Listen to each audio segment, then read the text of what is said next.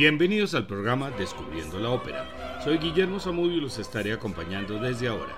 Este es un programa de la emisora de la Universidad del Quindío, la UFM Stereo. Para quienes no somos músicos académicos sino melómanos aficionados, la tonalidad ha sido nuestra fiel compañera desde el Renacimiento hasta comienzos del siglo XX, pasando por la música folclórica y popular. Nuestra música está construida sobre la base de la escala de siete notas en sus modos mayor y menor, lo cual permitía a los compositores estados emocionales de paz y alegría en el modo mayor o tristeza en el modo menor, con la melodía y la armonía girando alrededor del tono principal. Esta música sigue siendo comprensible y agradable al oído. Pero entrado el siglo XX, a los compositores no les interesaba seguir siendo agradables y, necesitaban nuevos modos de expresión, tal como sucedió en la pintura, la escultura, la literatura, la arquitectura y el teatro. El miedo, la angustia, el vacío y todo lo incomprensible eran estados del alma para los cuales la tradición tonal era insuficiente, de tal forma que el arte de combinar los sonidos recibió un impacto renovador. Unas décadas atrás, Richard Wagner había decidido utilizar los sonidos de la escala cromática para las melodías y armonías de su ópera Tristán e Isolda de 1865, de modo que la paleta musical ya no tenía siete colores sino doce, los cuales podían ser combinados de infinitas maneras, incluidas aquellas que no resultaban comprensibles o agradables. Richard Strauss continuó la idea y en su ópera Salomé de 1905 llevó el cromatismo al extremo con el disgusto del público, especialmente los más conservadores. Siguió con Electra en la misma dirección, pero después retrocedió al neoclasicismo con El Caballero de la Rosa y las óperas siguientes. Tuvo que venir el vienés Arnold Schoenberg, nacido en 1874, para asumir la responsabilidad de la disolución de la tonalidad tal como era entendida hasta entonces. Al llegar los nazis al poder debió abandonar Berlín y emigrar a Estados Unidos, donde murió en 1951. Su obra ha sido más discutida que interpretada. Elaboró la teoría dodecafónica compositiva para evitar el caos que se estaba presentando con el atonalismo y lo que logró fue encender más la, la polémica. Sus más fieles discípulos vieneses fueron Alban Berg y Anton von Weber, con quienes conformaría la segunda Escuela de Viena en alusión a la primera conformada por Haydn, Mozart y Beethoven. Siguiendo la línea consecuente con el Tristán e Isolda de Wagner, negaron la validez del antiguo sistema tonal con sus escalas y sus acordes. Fue la misma época en que el mundo del arte veía nacer el cubismo, el dadaísmo y el atonalismo. Berg y Weber se quedaron en Viena cuando Schoenberg emigró. Berg compuso dos óperas, Vosek y Lulú, Voseg es una de las óperas más intensas y conmovedoras a partir de la pieza teatral de Georg Wagner, a su vez basada en un hecho real, y en el cual Berg volcó parte de sus propias experiencias como soldado en la Primera Guerra Mundial. Vosek es el mejor ejemplo para poder entrar al mundo de la ópera contemporánea. Relata la historia de Franz Vosek, un soldado que ha tenido un hijo con Mari, una antigua prostituta. Sirve de conejillo de indias en los experimentos de un médico y es víctima de, de alucinaciones que lo están distanciando de Mari. Pronto descubre que su mujer le es infiel y se presenta a un desenlace dramático. Musicalmente, el primer acto es una exposición en el sentido clásico. Escena 1 en la estructura es la estructura de una suite. Vosek está afeitando al capitán, quien lo regaña por llevar una vida inmoral, especialmente por tener un hijo sin la bendición de la iglesia. Vosek protesta diciendo que es difícil ser virtuoso y pobre, pero anima al capitán a recordar la lección del Evangelio, dejad que los niños vengan a mí. Escena 2. Rapsodia y canción de casa. Voseg y su amigo Andrés están cortando la maleza al atardecer. Él tiene visiones estremecedoras y el amigo intenta calmarlo sin mucho éxito. Escena 3. Marcha y Nana. Los militares desfilan bajo la ventana de Mary. Margaret, su amiga, le riñe por filtrear con los soldados. Mary cierra la ventana y canta una nana a su hijo. Llega Voseg y le comenta de sus terribles visiones. Escena 4. Pasacalle y 21 variaciones. El doctor reprende a Vosek por no seguir sus instrucciones con relación a la dieta y al comportamiento, pero cuando oye hablar de las aberraciones mentales de Bosek, se queda encantado y se felicita por el experimento exitoso. Escena 5. Rondó. María admira al tambor mayor y ante sus avances primero lo rechaza, pero luego de una breve lucha lo acepta. Vamos a escuchar las siguientes escenas. 1. Suite. 3. Marcha y Nana. 5. Rondó. La versión es de la Filarmónica de Berlín, orquesta y coros dirigido por el italiano Claudio Abado, con los alemanes el barítono Franz Grongiva y la soprano dramática Hildegard Wirons en los papeles principales.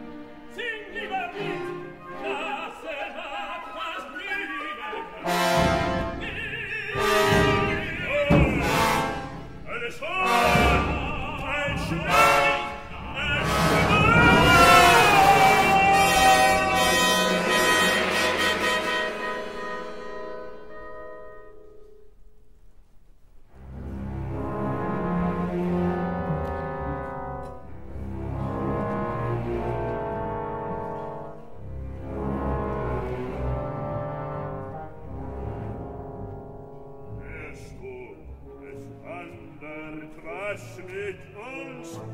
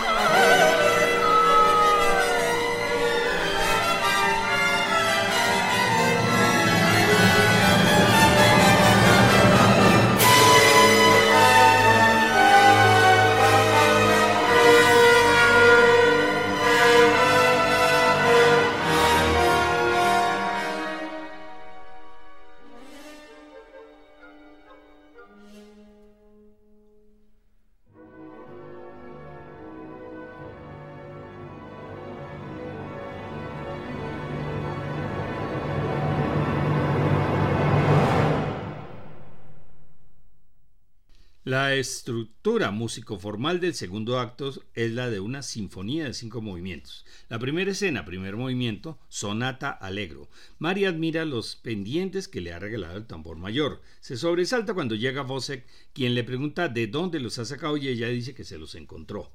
No muy convencido, Vosek le da algo de dinero y se marcha. Segunda escena, fantasía y fuga sobre tres temas. El doctor atemoriza al capitán especulando sobre las enfermedades que pueden sobrevenirle. Cuando llega Bosek insinúan que Mari le es infiel. Tercer, tercera escena, tercer movimiento, largo. Eh, eh se enfrenta a Mari, quien no niega las acusaciones. Encolerizado, Bosek va a golpearla, pero ella lo detiene. Cuarta escena, Scherzo. En la multitud, Bosek ve a Mari bailando con el tambor mayor. Un aprendiz lanza un sermón de borracho y luego un idiota se acerca a Bosek gritando que la escena es alegre, alegre, pero hiede, huele, huele sangre. Quinta escena, quinto movimiento de la sinfonía Rondó. En el cuartel, Bosek es incapaz de dormir. El tambor mayor llega ebrio presumiendo su conquista y saca a Bosek de la cama para pelear con él y lo apalea. Del segundo acto vamos a escuchar las escenas 1, sonata alegro, 3, largo, el movimiento lento, y la 5, rondó, con los mismos intérpretes que escuchamos en el primer acto.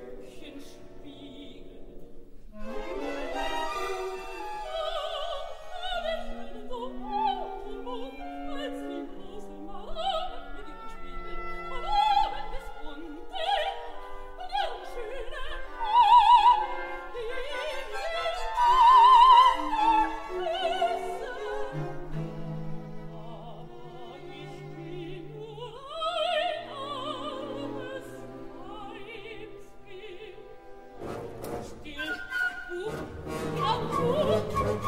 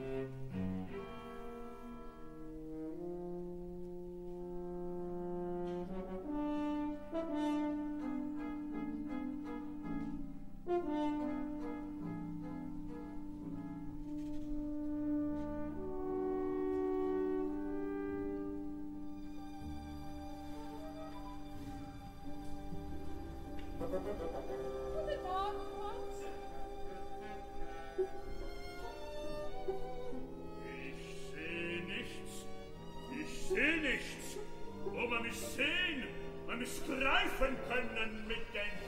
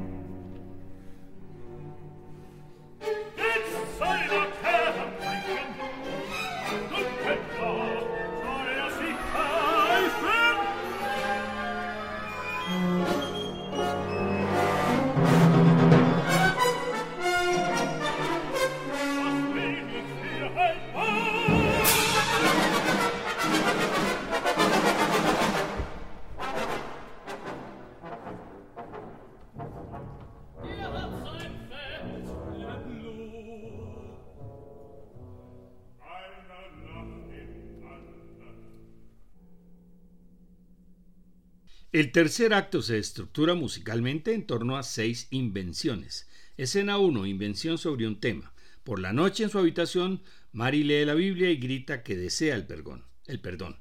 Escena 2, invención sobre una nota sí. Vosek y Mari pasean por el bosque. Ella desea irse, pero él la sujeta. Se alza en el cielo una luna roja y Vosek decide que si no puede tener a Mari, nadie más podrá y la apuñala.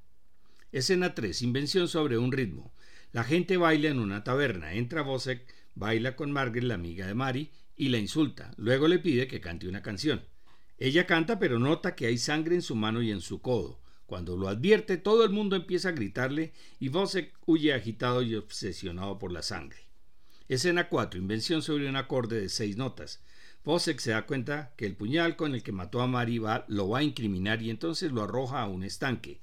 Cuando la luna roja aparece de nuevo, Vosek, temiendo no haber lanzado el cuchillo lo suficientemente lejos y queriendo limpiar la sangre de su ropa y sus manos, entra al estanque y se ahoga, mientras el capitán y el doctor oyen los lamentos de Vosek al pasar y huyen aterrorizados. El interludio, invención sobre una tonalidad en re menor, lleva al final de la obra. Quinta escena, invención sobre un moto perpetuo de ocho notas cuasi tocata. A la mañana siguiente los niños juegan al sol. Se difunde la noticia que han encontrado el cuerpo de Mari y todos van a verlo salvo su hijo, quien después de un momento de parecer ajeno a todo lo que le rodea, sale jugando detrás de los otros niños. Escuchemos invenciones del tercer acto, la escena 1, 2, 4 y 5, el final de la ópera, con el mismo elenco de los primeros dos actos.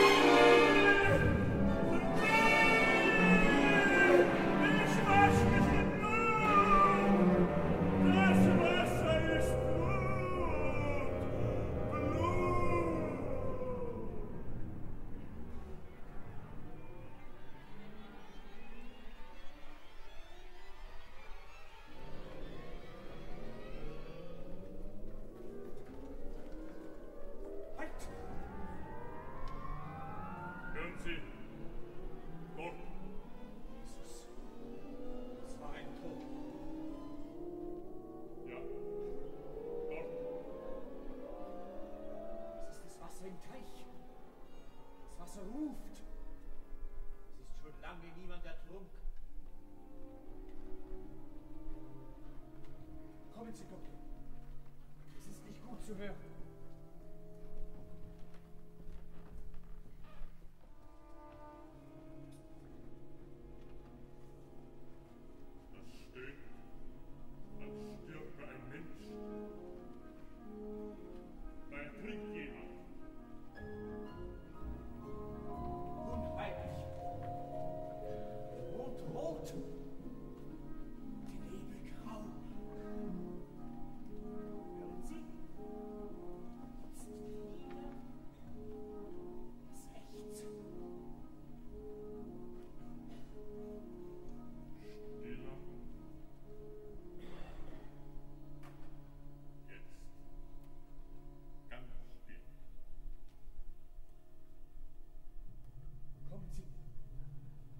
Okay.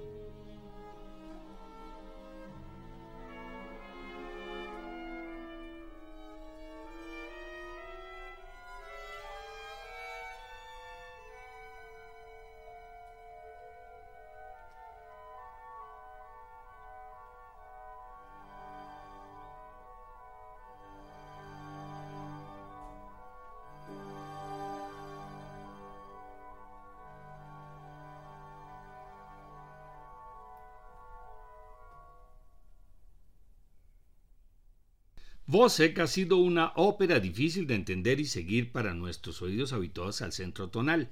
De todos modos, es importante conocer que existe también una música diferente, aparentemente no tan agradable al oído, pero que se presta para expresar emociones distintas, a las cuales nos habituamos con las óperas románticas y hasta con el verismo, estas últimas con temas algunas veces más escabrosos, pero con música que apenas se escuchaban disonancias. Para el próximo programa continuaremos con la ópera del siglo XX con los compositores Eric Congon y Kurt Weill, quienes tienen en común haberse nacionalizado estadounidenses en 1943. La última semana de julio presentaremos la quinta charla por Zoom. Será la continuación de Cómo llegó la ópera a Colombia, titulada El desarrollo de la ópera en Colombia desde 1950. Esta vez será el martes 25 de julio de las 6 de la tarde a las 8 de la noche, con repetición el miércoles de la semana siguiente, 2 de agosto, también de 6 a 8 pm. Les esperamos. Todos estos programas estarán en la página descubriendo la música.co para que puedan escucharlos cuando quieran.